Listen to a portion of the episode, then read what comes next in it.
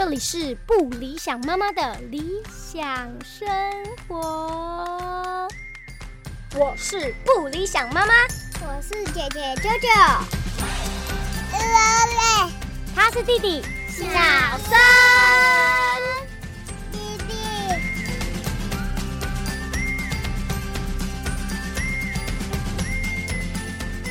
嗨，大家好，欢迎收听今天的不理想妈妈，我就是不理想妈妈本人。嗯、上次跟大家聊了一下关于台湾的幼儿园要怎么呃抽签啊，然后公立幼儿园跟私立幼儿园的现况。那这一集呢，因为上次公立幼儿园已经介绍差不多了，那今天呢，想来跟大家分享，除了公立幼儿园之外，私立幼儿园它还有可能有什么不一样的体制跟系统，让爸爸妈妈可以做选择。今天呢，就会 focus 在这个部分哦。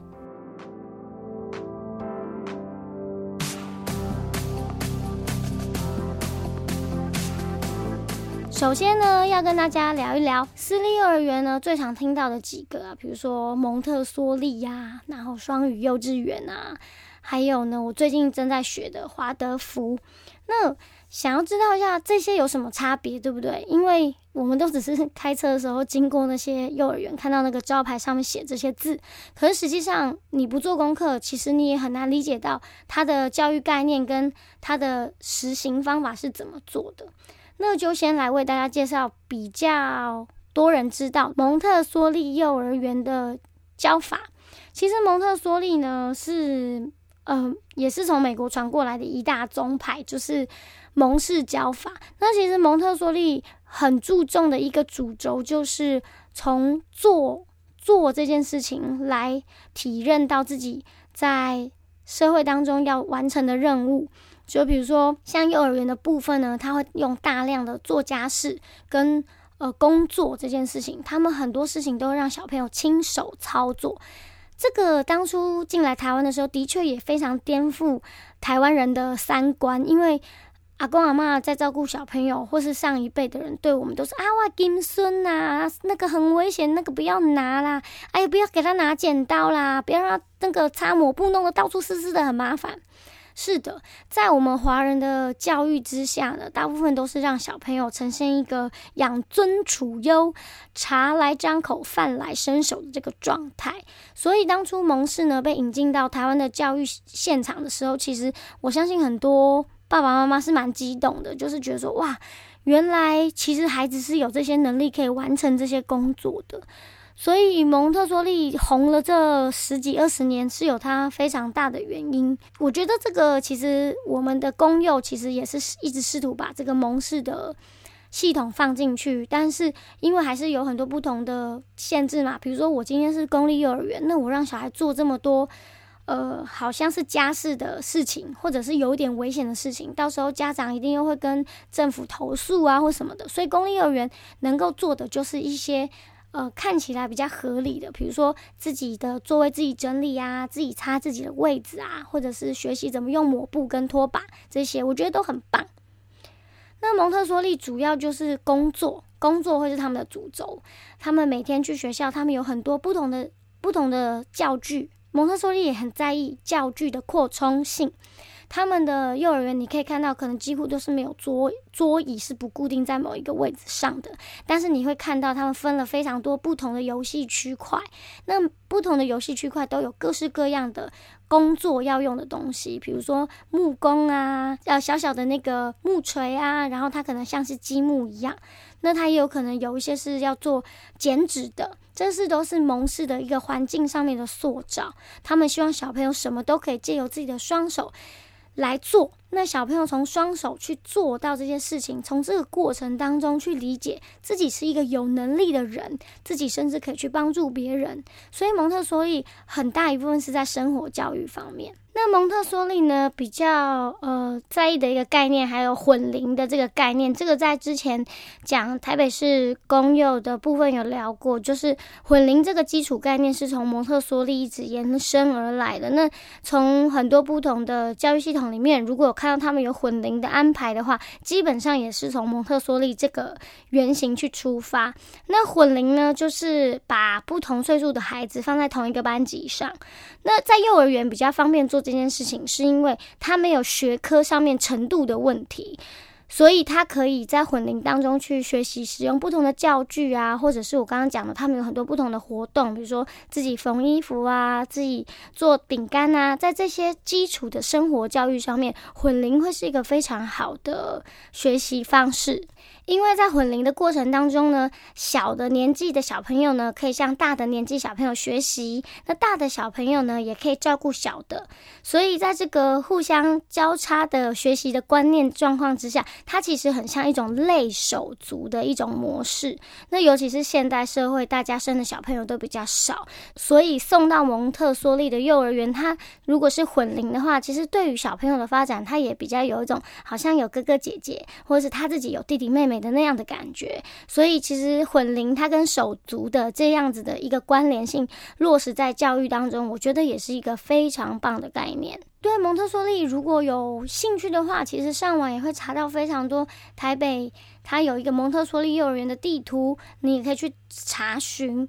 那其实也是有很多假的蒙特梭利啊，就是他挂着蒙特梭利的牌子，但实际上他并没有真的让小孩充分的使用那些玩教具，然后小朋友根本也不知道使用这些教具的意义是什么。那我觉得回归到一件事情，就是说，其实教育最重要的是老师，就是说。软体这一部分，老师借由这些教具，能够带给小朋友小朋友什么样的启发？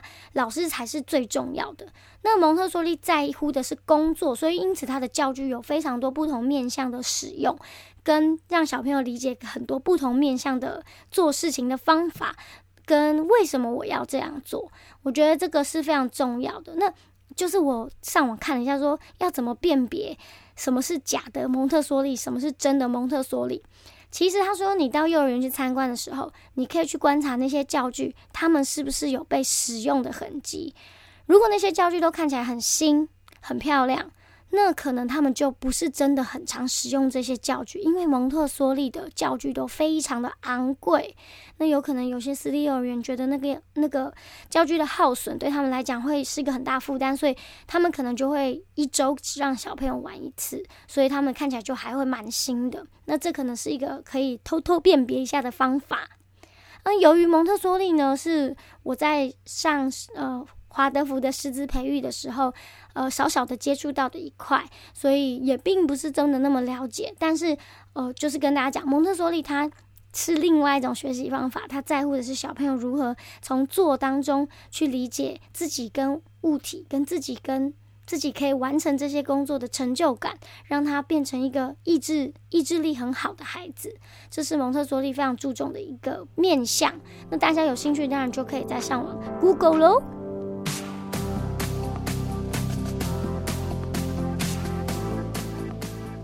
来就是双语幼儿园，这个双语幼儿园从我很小，从我小时候就有了吧，就是基本上语言就是会说，希望你从小就开始学，然后你的发音才会比较标准。所以呃，台湾还是有非常多的双语幼儿园。那双语幼儿园的学费就相对非常高，为什么呢？因为他如果能够号称他是双语幼儿园，通常他就是要聘请外师，就是外国的老师来授课，甚至是外国老师就是正职老师，他不是。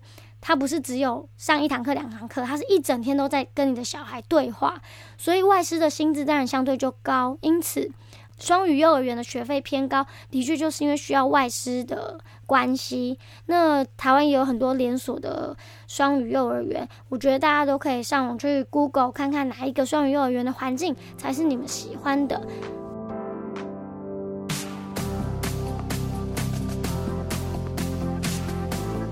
好的，那接下来就要聊我最近非常非常有感的一个教育体制，就是华德福。嗯，华德福呢，是我在我小朋友，就是姐姐，现在已经三年级嘛，她当初要上幼儿园的时候，我也是大量的做了很多的功课。那时候就才发现，哦，原来有一个教育系统叫做华德福。然后那时候看了之后，就觉得哇，好浪漫的一个教育理念。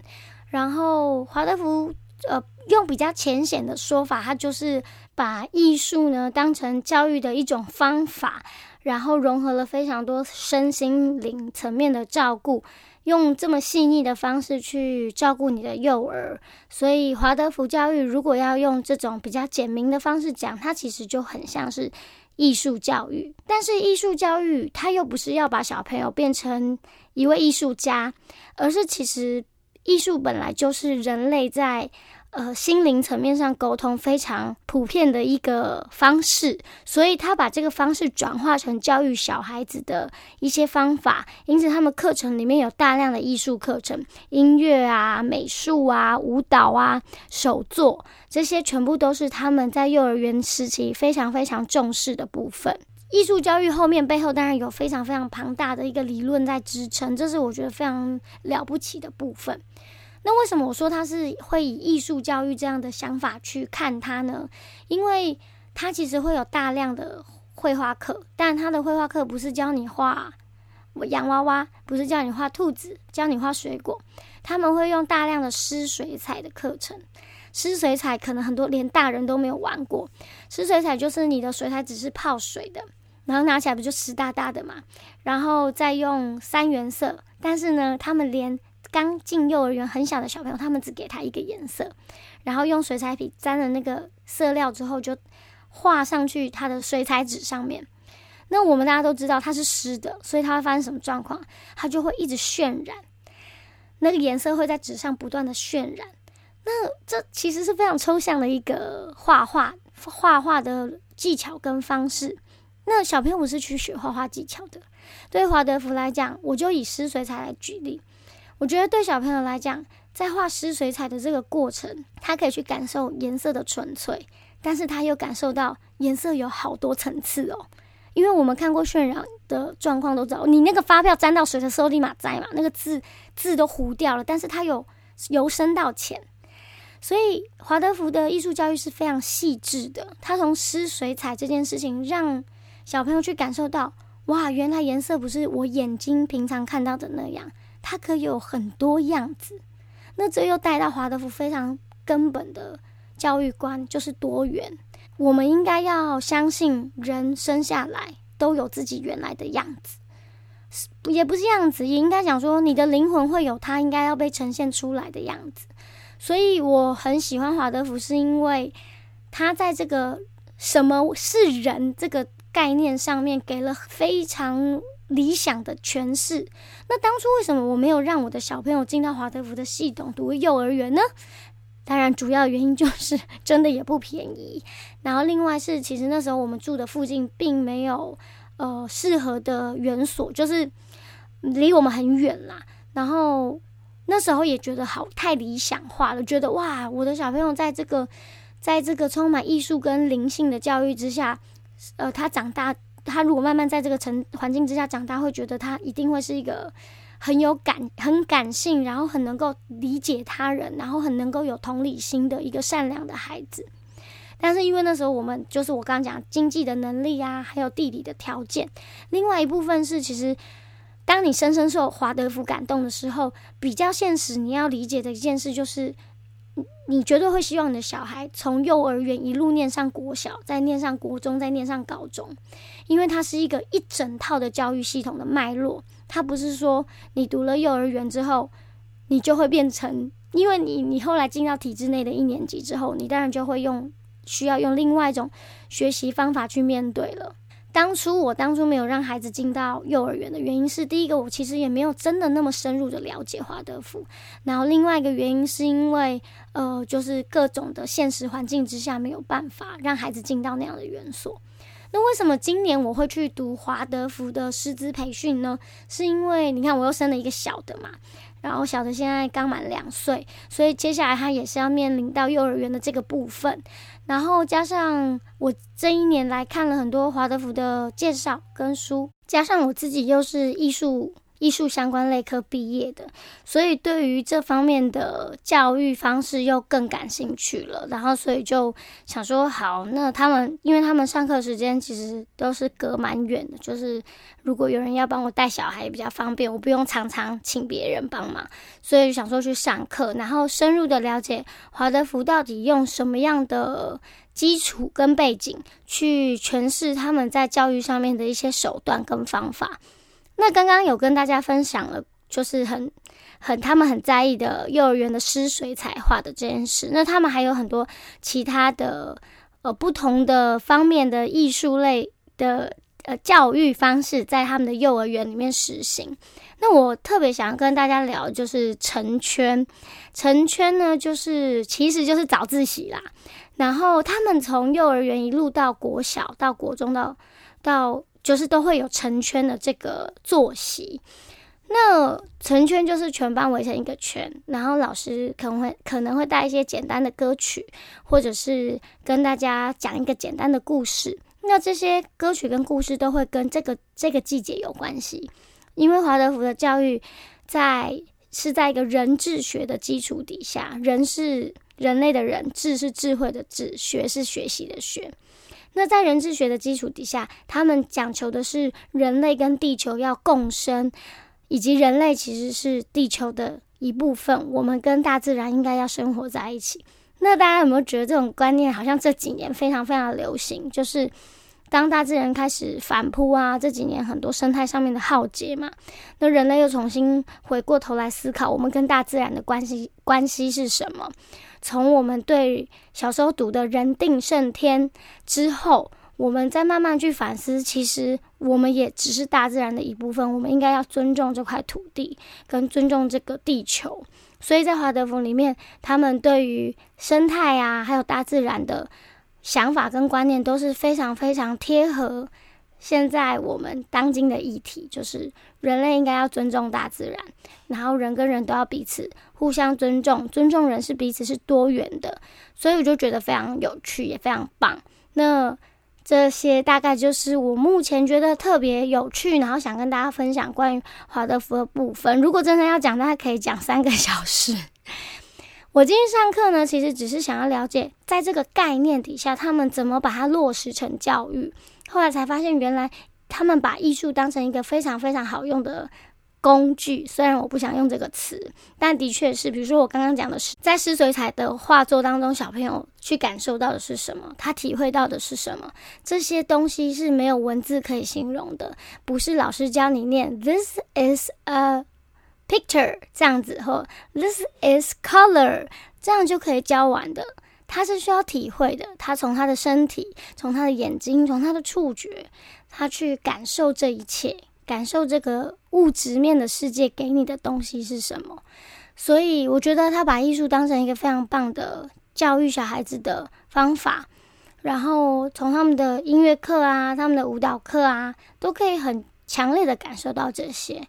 然后除了季节之外，他们也非常在意节庆跟庆典，就是其实就是这几这今年吧，今年特别流行的那个词仪式感，我觉得很棒。因为春夏秋冬其实都有各有一个主要的节庆，那这就回到我们过去的农业社会，我们以前是跟地球一起作息的，可是现在完全不是了。然后，所以他们要把这个自然的。呃，议题又再拉回到生活上。呃，冬天有什么样的感觉啊？那冬天适合有什么样的庆典？秋天是什么样的感觉？为什么会丰收？土地是怎么耕种的？大地之母给我们什么样的收获？他们在不断的不同的歌谣里面，不同的故事里面，带入了非常多跟大自然相关的，呃。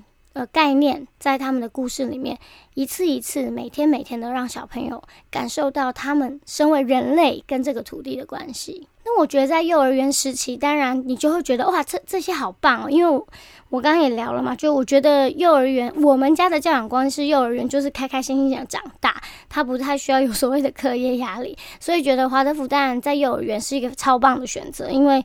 基本上，他真的也没有在教你识字，而且他们坚决的非常避免的这些事情。那之后我会再开集国小的，就是在讲国小，大家就会比较呃知道，因为国小要学很多字啊，或是数学这些。国小的体制外，他们有可能怎么做？然后这样做，我们要怎么样去了解他怎么教？那怎么办？这样就是衔接上面的问题啊。其实后来啊，我去上课之后，认识了很多华德福的家长，才知道说，其实华德福也有所谓的共学，就是可能他是华德福老师，可是他不在幼儿园任教，他可能就会有自己的工作室，然后开可能一个早上的班，或者是一个下午的班。那可能每周几你有空，就可以带着你们家小朋友去上华德福的共学。然后他也有给非常小小朋友的，可能一两岁还都还不能去上幼稚园，但是爸爸妈妈可以陪着小朋友一起去去共学，因为他们还小，没办法跟爸爸妈妈分开。可是华德福的老师可能会提供一个他的环境，跟他们的教具，跟他们在华德福里面习惯的成娟的歌谣啊，还有各式各样不同的手作，提供妈妈跟宝宝有一个共呃华德福的环境可以去做这样子的活动。所以其实爸爸妈妈如果想要。试看看华德福，但是又觉得贸然的送进去也不知道好不好，然后基本上费用也蛮蛮高的嘛。那也可以上网查查看，有一些老师华德福的老师自己开的共学团，也许可以参加个一两期，你就可以看看他们到底都在做些什么。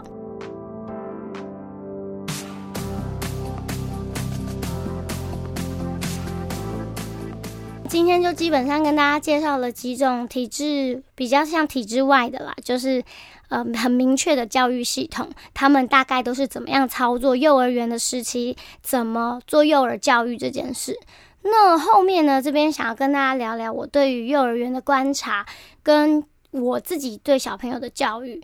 呃，其实我觉得在学龄前，就是学龄前就是所谓的上小一之前，那也就是六岁之前。我觉得就是很多呃，科学越来越发达嘛，对人的大脑虽然还没有完全破解，但是都会说，呃，两岁三岁都是脑脑神经元发最发达的时候，所以要给他们很多刺激，让他们呃奠定一个良好的基础。那我觉得到底基础是什么？我我觉得这个对爸爸妈妈来讲会是一个非常大的反思。就像我，我其实很年轻的时候生姐姐的时候，我就有想过一个问题，就是说我们在教养一个小孩的过程，其实就是回到一个最基础的提问：什么是人？爸爸妈妈，你们觉得什么是人？当你今天要教育一个幼儿成为一个人的时候，你就会回来问这个问题：我要把他教育成什么样的人？当然不是说我们要把他捏成我们想要的样子，而是。你要知道，你在做很多事情，无形当中都在影响他们，你都在教育他们，他们都在学你哦。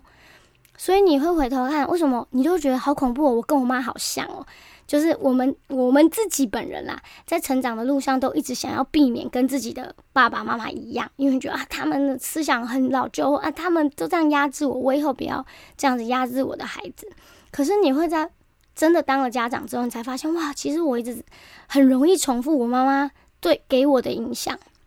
那个东西是当你成为了家长之后，你才会发现的。那所以我说，我们没有说我们要把小孩形塑成我们想要的样子，他不是粘土，我们把它捏成我想要的样子。因为小孩就像我讲的，我们要学着理解小孩，他有自己的灵魂跟生命，跟他的样貌。但是其实你的生活教养，还有你讲话的方式，冥冥之中其实都在影响他们。我相信你们一定有这样的感觉，就是当你小孩比较大一点的时候，你就发现啊，他讲话跟我好像，或像我女儿讲话节奏就跟我一样很快。所以，就回到这一题，什么是人的时候，你觉得人的核心价值是什么？是比别人聪明吗？比别人多懂更多的单字？比别人会算数学？还是他懂得尊重别人？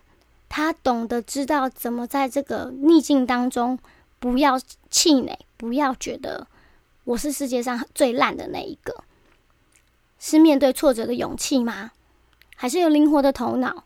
我觉得这个都很重要。诶，就是这么小的时候，我觉得我们就要再来想这件事情了，不要等到他上了小学要升国中的时候，国中要升高中，高中要上大学的时候，才发现哇，他受挫能力好差哦。哎，他怎么都不知道自己要干嘛？哎，他怎么都对自己的生命没有体会？他都不知道人生要做什么，因为你很小很小的时候，并没有让他体会到，知道自己要干嘛是一件重要的事情。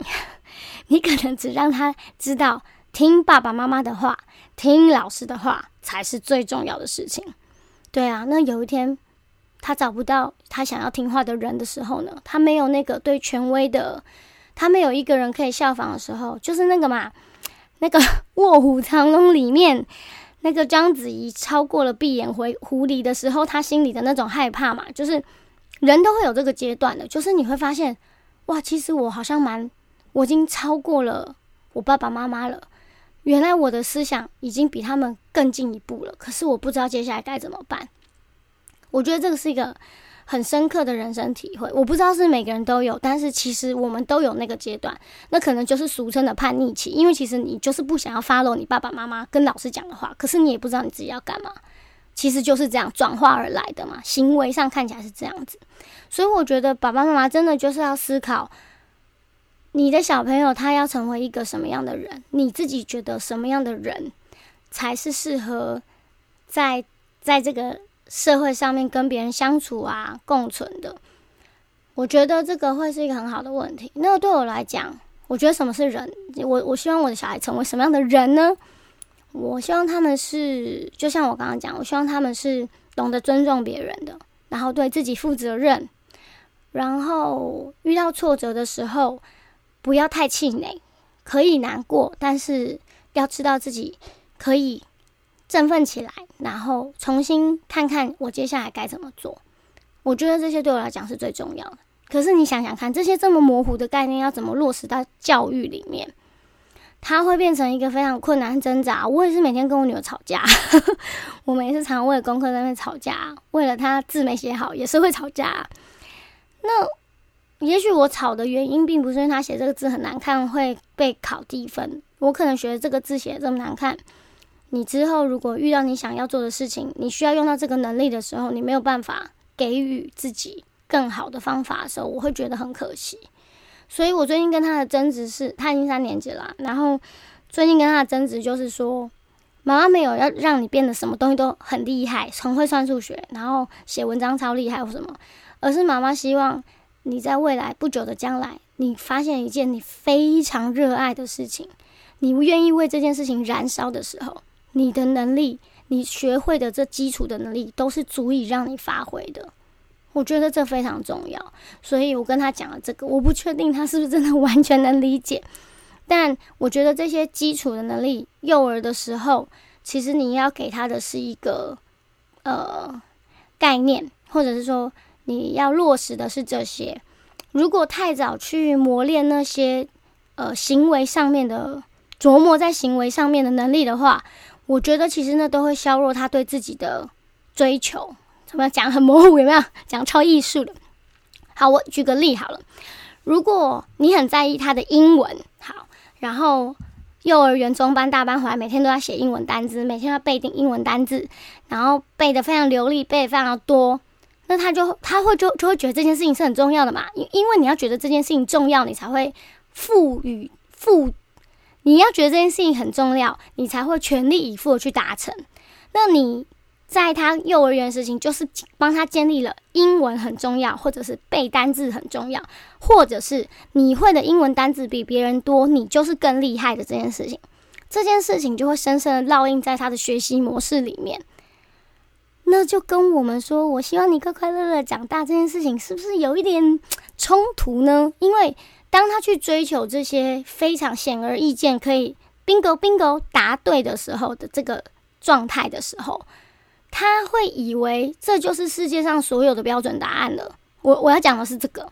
那我没有说去背单字或念英文不好。如果你的小孩他游刃有余，对这方面非常有天分，那当然没有问题啊。因为每个小孩都有他想要。展现出来的样貌嘛，只是我的意思说，我只是以这个为例啦。那当你给他的一个标准是在这里的时候，他就会以以以这个标准去追求他的人生，这是我的想法。那我们家小朋小朋友去公幼，就是我讲就是没有课业，但是他就是每天做他喜欢做的事情。然后我觉得在幼儿园这段时期，我只想让他发展这个，就是。做你喜欢的事情，然后让你自自己知道哦，原来我的能力可以做到这样。当我喜欢一件事情，我努力，我可以得到这样子的的成果。那你说英文也是啊？对啊，我的小孩努力背英文了，他也得到这个成果啦。所以我就跟他讲说，这样很棒。其实是一样的，但是为什么我说做自己喜欢的事情跟背英文单词是不一样的？因为在学习动力里面，背英文单字是你 push 他的，不是他自己主动去追求的。这个方面就会有很大的认知上面不同，所以他是在达成你的期望，达成老师的期望。那他自己对英文单词这件事情到底有没有想法呢？我不知道。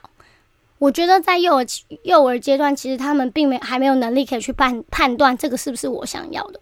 我觉得幼儿幼儿园的时期，就是六岁之前，包括一岁两岁都一样，就是让他探索，让他去试所有他有可能会喜欢的东西。但是那么多，我们怎么知道，对不对？唱歌啊，画画啊，英文啊，算数学啊，跳舞啊，这么多东西，我怎么知道他对哪一个有兴趣？对啊，不知道，所以就让他去探索。但也未必就是说把每天都排得很满，去上很多不同的课。我觉得就是从很多不同的方式去引导，你陪他读各式各样的不同的绘本啊，或者是你陪他画画，或者是你陪他去上音乐课，你可以很轻易的探索出来他对哪件事情比较有兴趣。所以，他我们家姐姐在读幼儿园的时候，就是常常每天就是老师会给他们不同的任务嘛，所以就是让他画画，然后像蒙特梭利一样会引导他去做家事啊，或者学习擦桌子，跟同学分担工作。我觉得这都是很基础的人跟人之间概念的培养，因为幼儿园其实很大一部分是在学习团体生活，还有很大一部分，我相信爸爸妈妈都很抗拒这个概念，还有一大部分是在遵循权威。我这边要证明哦，权威跟威权是不一样的哦。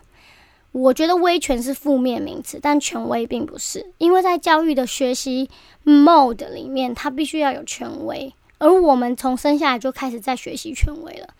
妈妈、爸爸、阿公、阿妈都是我们的权威，我们我们遵循他们，他们给我们的引导，因为他们是我们人生当中第一个学习的对象。那我觉得在学校也是。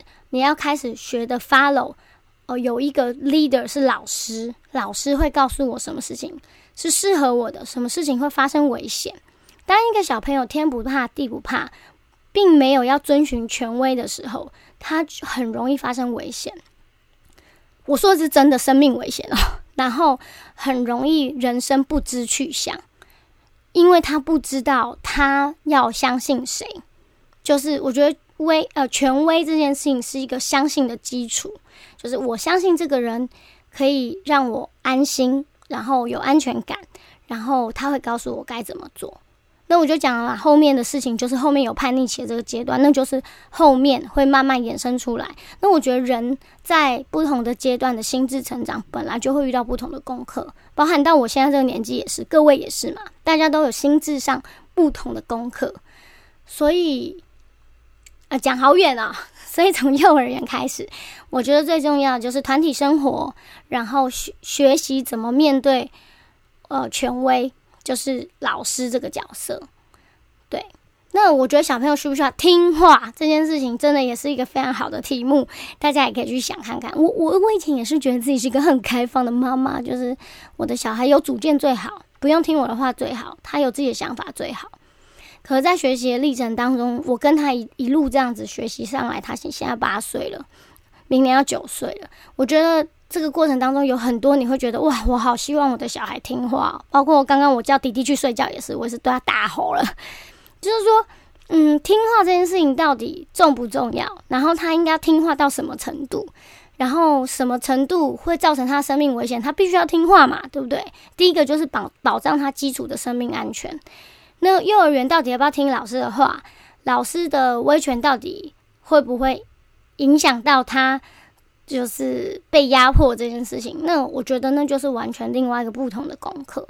所以幼儿园的重点就是这样了。我觉得啦，我个人跟大家分享不理想妈妈，当然有很多人你们可能也不完全认同我，但是我就说这是我个人的分享。我觉得幼儿园的选择跟。爸爸妈妈教养观有非常大的关系，然后再来就是这幼儿园的重点就是这这两项，就是团体生活跟学习面对权威。啊，突然觉得讲的太深远了，不是说这个节目是要聊买东西吗？怎么讲的这么的，讲的这么精神层面？还是希望爸爸妈妈呢能够找到自己喜欢的幼儿园。当然，网络上还有很多不同的资讯，就是说不同的教育体制的。幼儿园可以选择，那大家也可以上网去看一看，也许有很多完全不在我讲的范围当中的，也有很好的幼儿园，大家都可以去看一看。好了，今天呢又是不理想妈妈跟大家分享幼儿园呢比较特殊的几个种类跟他们的教育逻辑，还有我个人的一些观念跟想法，希望有帮助到大家。